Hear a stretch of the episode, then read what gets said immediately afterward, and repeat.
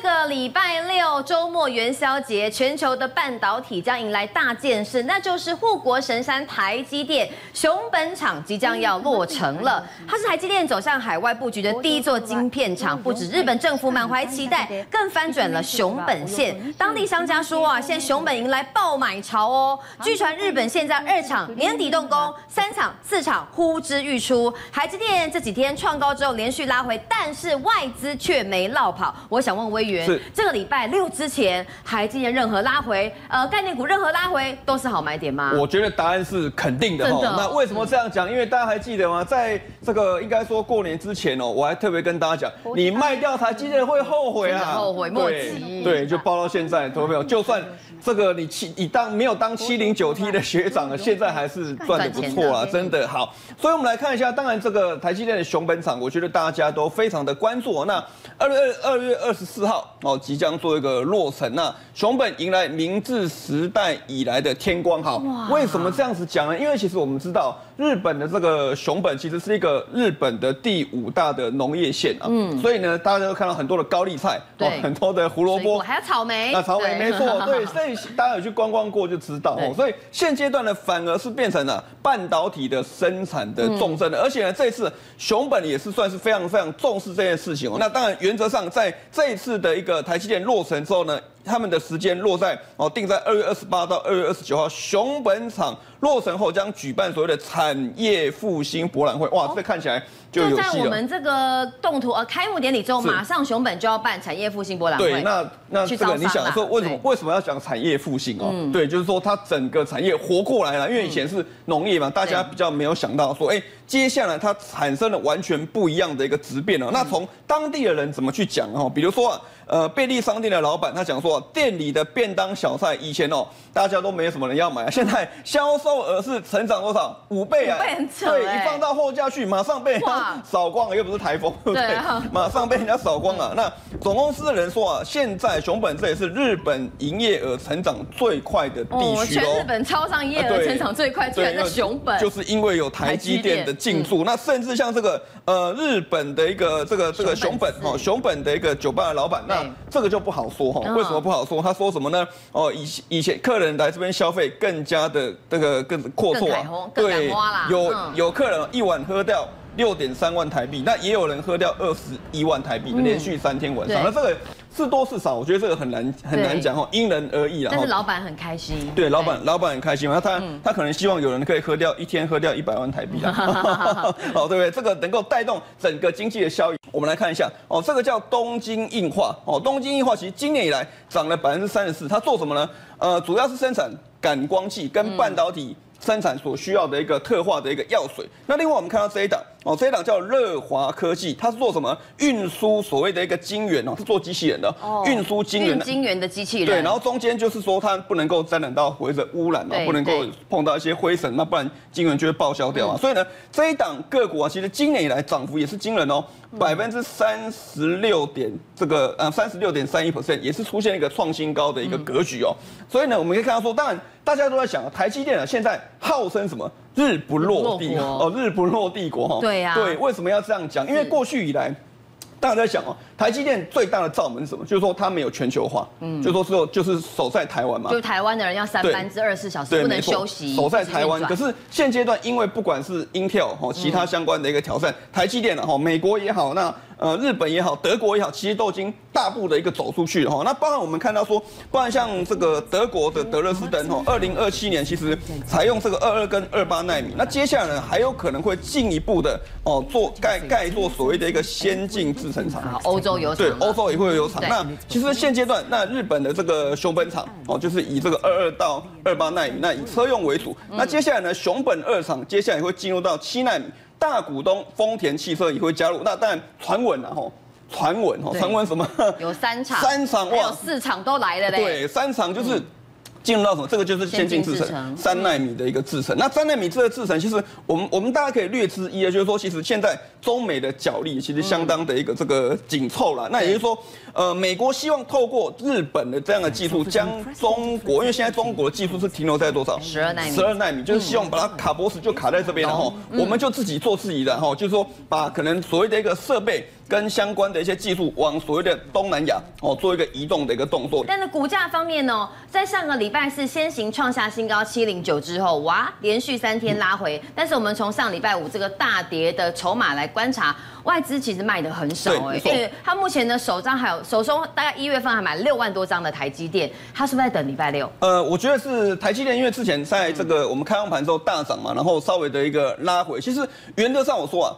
接近缺口就是非常好的一个买点，不要补，但接近缺口对，其实我觉得要补的机会其实也不高。大家，我我讲一个例子哦，大家本来在想什么？这里是也是希望他补啊，哎，不要补，也没也没有补啊，对，没有补它。其实回到这边差不多嘛，对，差不多。所以现阶段台积电其实已经慢慢靠近缺口，是一个比较好的买点。所以呢，今年的营收状况看起来似乎是会相当的不错。接近缺口是好买点，台积电呢长线做的观察。那短线上面有没有什么强势的半导体？好，那短线上面来讲的话，我们就来讲一档，大家可能比较没有注意到，可是呢，短线上面我觉得蛮有机会。这一档叫五五三六的盛辉，对，它特别是做。半导体的无尘室机电工程，那它号称叫 EPS 获利王，它在去年的前三季大概赚了十二点二块元哦，十十二点二块，所以原则上它的本益比大概十一倍出头，本益比很低哦，对，一百多块的一个这个股价。那它主要做什么呢？就是做所谓的机电整合，然后针对所谓的无尘室哦，废水，废水最近有一档蛮强的，叫做这个六六六七信鸿科嘛，然后这股价也涨了嘛。然后呢，消防机电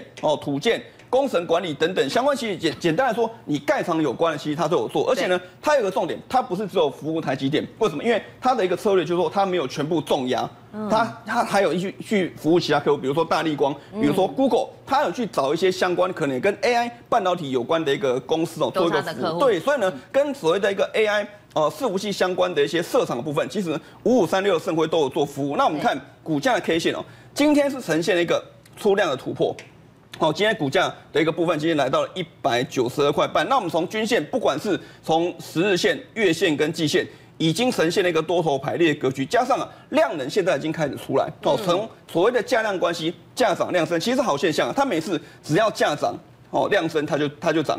对，它稍微震荡整理，量缩，对，反而是机会。所以呢，所以如果外间量缩可以介入，量缩我觉得是一个好机会。所以呢，操作方法两种，万一如果说它又继续价涨量升，那可能呢又会直线上去。可是呢，如果说它没有直接涨，呈现震荡整理，就等待量缩的一个好买点哦。好，台积电要到日本呢，设一厂、二厂、三厂、四厂吼，不只是日本的供应链呢，跟着台积电呢围绕设厂之外，台湾也有很多厂商跟着前进日本。那不管是设备股或封测族群呢，都讨论一段时间，也都涨上去了，股价也都来到了相对的高点。我想问封总，是有一档台日科技合作之下的黑马吼，有机会。不过我们现在讲一讲之前这几档个股，到现在还是非常强势哎。你看，魏华科，对，这这几档个，魏华科，我是快不认识他了。这个是我我。一开始是封总，但我们认识他。我第一次，我第一次十一月二号，我第一天来上我们五 G 新闻网，我那时候就讲魏华科。嗯，你看到现在飙飙，那时候在三十八点八五，现在已经飙到七十五块，对。好，一月份的时候，我那时候讲，我全市场我敢讲，我几乎是第一个拿出来，我说你买你不敢买君，你应该买君华，可是你不买君华，因为它量很小，而且它价位对高，那你就买它什么？它的母公司，因为它的技术是来自于君豪嘛，它只是它独立出来部门，你看。从这个地方一百五十七变成现在两百三十九点五，这个一样五四四三，这个三十二点多，四十四了，对不对？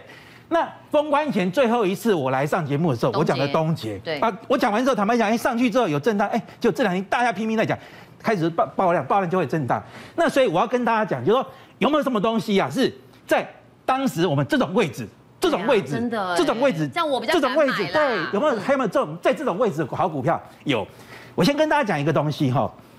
大家今天看到有档股票叫星星，对，哎，星星今天涨起来了，回味已久，突然动了。对，那外资本来去年说怎么，它会什么什么，也可能有不说法不一样。哎，现在都整齐了，二零二三可能会什么公布一下，二零二四大家都看法都一致了，嗯，需求 AI 整个上来了。好，ABF 载板，什么是 ABF 载板？各位你都常听到很多分析师讲 ABF，ABF，你根本不讲什么叫 ABF，ABF 不是载板，ABF 是用材料。用 ABF 材料做的载板是用在高阶的 AI 的载板。来，我给各位看啊。你看我的手哈，夹心这是夹夹心饼干。对，夹心饼干中间有一个层，有一层，你可能是奶油馅、巧克力馅什么东西的，对不对？这上下的夹心饼干，哦，这中间这个都是，这个就是所谓的载板，这个是 IC，这个叫 IC，嗯，这个叫 PCB。那中间好，我们把这个去掉哈。好。那中间这一块黄色、蓝色的这个就叫窄板。嗯。那窄板就是有密密麻麻的这个电路，哦，有好几层，可能是二十层，可能十几层。那黄色这淡黄色这一块是什么？是一种材料。如果说用用的是树脂 BT，就叫 BT 载板；用的叫做 ABF，就叫 ABF 载板。对，所以它是通联 IC 晶片到 PCB 当中很重要的中介层。对，这样 Bingo。那它的重重点是什么？就是让这一层一层之间哦，不会修怕，就是不会不会互相干扰，修怕点电路乱掉。所以高频宽要 ABF。它有绝缘又有散热的作用，所以高频宽要用到 ABF 材料。好，重点来了，ABF 大家知道这个是什么缩写吗？不知道。来，ABF 就是日本名字叫。阿基诺摩托，哎，对我念的不标准，主妇可能会蛮熟的。对，我还念不标准哦。那个明确念在阿基诺摩托是什么？未知数，没有错，就是那个彭达西哦。对，彭达西，你的那个什么监狱？这跟 ABF 什么关系？味精就他发明的嘛，味精就对了，就是就是他，哎，他 build up，他建立出来的 film，film 是薄膜的意思。是彭达西公司建出来的一个薄膜叫 ABF。这个技术本来是 Intel 发明的，可是他找了日本跟那个未知数。帮他落实出来了，用这个材料，因为日本是科学的高手嘛，所以 ABF 不是窄板，这整组这整整组窄板叫是 I 这个整中间 IC 窄板，可是 BT 就是比较 low 的，比较低阶的，ABF 就是用 ABF 材料做出来窄板，叫做 ABF 窄板，所以大家是这个材料啦，所以大家简称就是 ABF 啦，大家就就是每次大家讲 ABF，其实就把那个窄板。去掉，但其实这个 ABF 是材料的关键。好，嗯、我们再看下面一个。好，那你知道当年哈，这个未知数哈，他找到一家公司叫什么？你去 Nichicon Molten，嗯，他就是说这家也是做材料的。对，那他是做材料，他就说来做那个 ABF 的设备。结果他只有几个人做，哎，做的很好。可是因为那时候 ABF 这个东西很贵，但日本人做事情就很盯紧，就是哦，这个一定要做一个客户一个客户慢慢做，慢工出细活。害觉得说啊，我们还是专心做材料制好了。所以他们也扩大。后来，二零一三年的时候，长那时候叫黄长兴化工，现在叫长兴材料，一七一七，把这家公司买下来。他那时候也没有想到说要 ABF 这个，因为当年 ABF 还没那么红嘛，那只是个先进的东西还没有用到嘛，但用 BT 就很够用了。嗯，没有想到他买一个所谓的一个钻，买到他只是买抢简单买一个宝石，就买到宝石宝石之中之王，哦，哦对，超级蓝钻。那、嗯、他就把这个部门呢全力支持，他没有把它砍掉哦，嗯，全力支持他。大量就后来还它独立出来，叫做长广精机。你知道现在全世界哈，哇，百分之九十五用到 ABF，一定要用到长广精机的真空压模。然后重点来了啊，这家公司为什么长它没有挂牌，就长期被忽略？那它本身是百分之百长兴化工的这个持股，可是呢，因为它现在为了要让它上市，所以减少持股，把持股降到百分之八十几，八十几是很厉害，高对不对？那你看啊，长兴化工。这家公司哦，是我少数看过台股里面最认真的。你看，每次大家要公布营收的时候，有时候拖拖拉拉，有没有？有时候还要隔一天，那个什么十号、十一号早上还慢慢一天早上。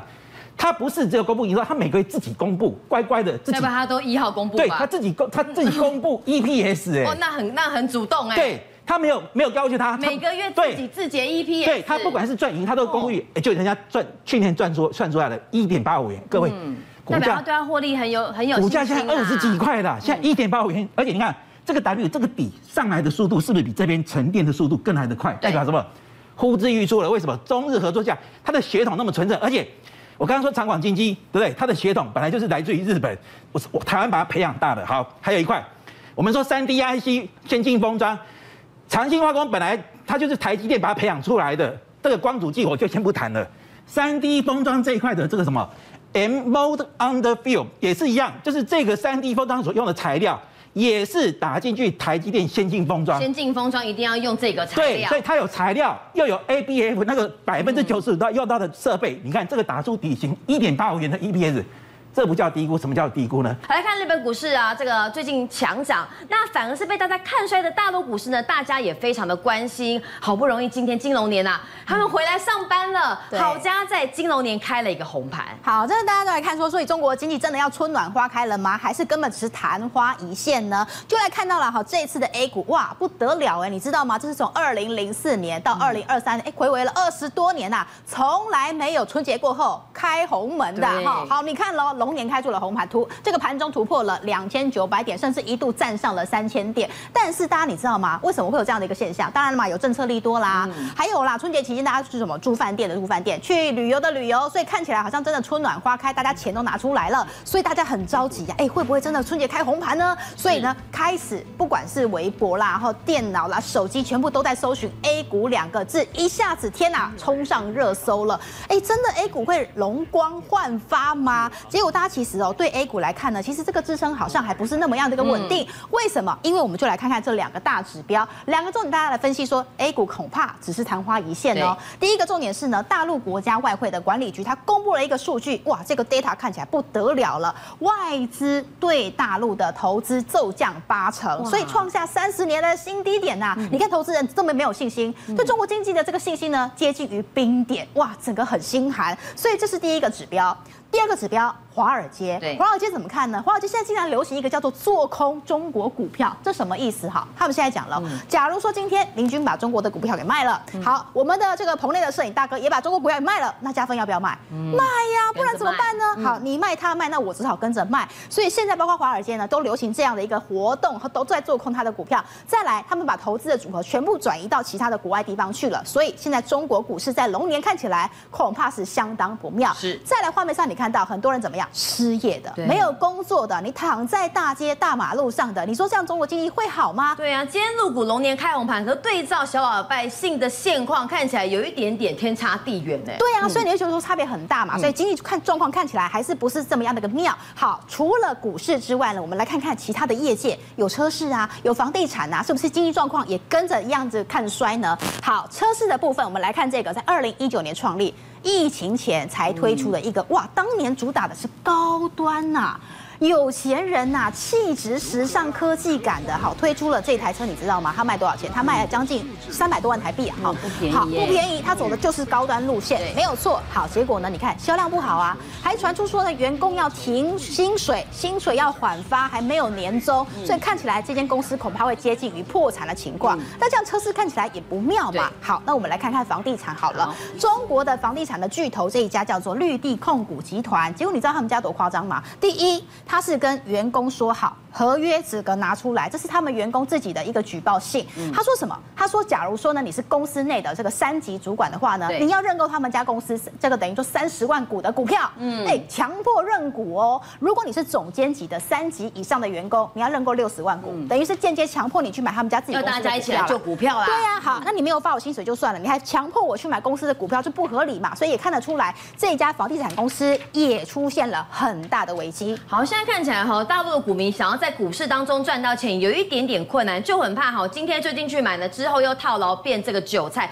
那怎么办呢？你不可能坐以待毙嘛，总是要想方设法来变钱。那我找最保值的买黄金。嗯、好，说到是买黄金，好 像有更新的标的可以抢，对不对？邻居讲的没有错啊。好，买黄金我们都知道嘛，中国的大妈都怎么样？哈，这个黄金都这样用捞的了，哈，手手金手镯都挂着牌。但是如今有一个比黄金更猛的，叫做炒珍珠。珍珠也可以炒。炒珍珠怎么炒吗？好，我们就来看看，我们先来。看看现在目前中国的经济萧条的情况之下，他们黄金抢到什么地步呢？因为刚好是龙年，金龙金龙，你知道他们现在很流行吗？带龙牌，黄金的龙牌，所以在河南的商场呢，哇，你看不得了哦，很多的人啊，哈，都抢进商场里头去，还要拉起这个红龙，很怕你呢暴冲，全部都要去买黄金。你看看他们的脸孔哦，不是大妈，不是上了年纪，对，当然这些阿公阿妈有，但是年轻人也加入了，因为他们都要去抢购这个黄金，有的戴金手镯。的有的是戴金项链的，有的戴龙的，因为龙在中国的这个传统的印象当中还是比较贵气、比较喜气的嘛，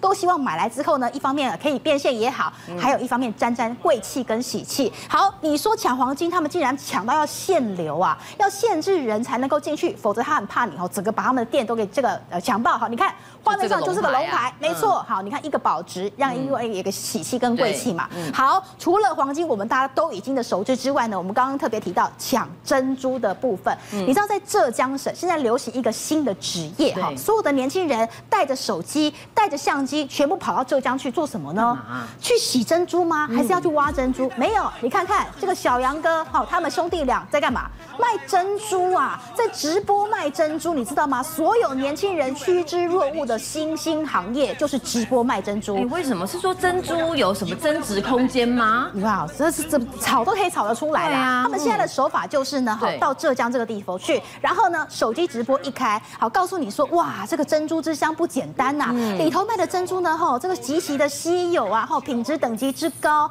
还那个告诉你说，哈，有一种珍珠叫做澳白珍珠，嗯、这个澳白珍珠呢，大概进价是二十万人民币左右，但是你知道吗？炒着炒着，告诉你它多稀有，嗯、告诉你哪一个明星哈，哪一个直播主也跟着带，那你要不要买？买呀、所以越炒价格越高，光是这个澳白珍珠，它就炒翻了四倍，所以呢，有可能会来到新台币大概三百多万，太惊人了！哇，这个澳白珍珠啊，还不是炒的最贵的哦，还有另外一种珍珠叫做花瓣珍珠，你知道进价一公斤大概三千多块台币哦，嗯、它可以炒到十倍以上，所以它一公斤可以卖到将近啊三四万台币这么多哎。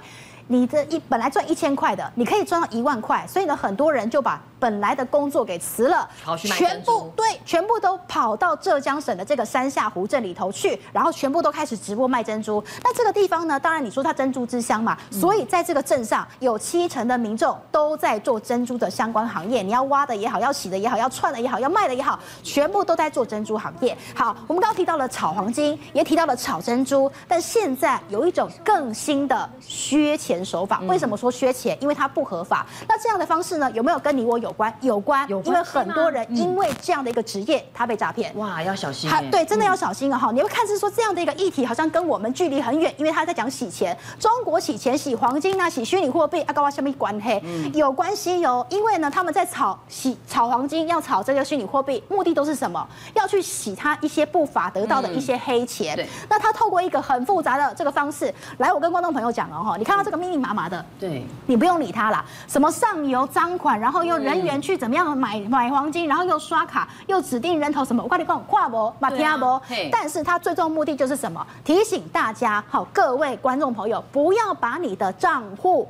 给不明的人士，你说哪有什么关系？我把账户给不明人士，他告诉我他会汇钱给我啊，啊，我没有汇出去啊，我也没有给他提款卡，也没有给他印章啊，我有什么损失吗？有，因为这些洗钱的不法人士，他会把你的重要的个人账户。拿去当成洗钱诈骗人头，哦，你会变成人头了。对，你变成人头之后呢，因为你的账户有莫名大量的不法的资金进到你的账户，你就变成人头了。所以这个要非常的小心。你会觉得没有关系，人家汇钱进来给我，我没有损失。没有，当你变成诈骗人头之后，你就会被调查，你就会变成共犯。好，这样的一个行为其实是非常的可怕，而且它现在的规模相当相当的庞大哦。好，我们再来看，你会觉得说啊，刚五金价喜安呢？来看看这个例子，你就知道有多么严重，在香港，他侦破了一个史上最大的洗钱案件。你知道他洗多少钱吗？新台币五百六十亿元，洗到五百多亿元，洗到五百多亿，来怎么洗的？他怎么洗？他就几个人而已哦，几个人就可以洗到这么多钱。你看他骗多少人？好，他就是联手他自己的什么？老婆，还有呢，亲人，父亲也拖下水，对，还有呢，营修迪，好，就是一些家族集团，然后亲家狗仔，对，把他们拿来当做我们刚刚提到的人头账户，开设了很多的空壳公司，然后呢，有的做电子的啦，对，有的做珠宝的啦，然后全部呢这些东西都要卖到海外，卖到国外去，但是他真的有这公司吗？没有，有。这些东西吗？没有，它就是一个等于说洗钱的这样的一个集团，好，利用。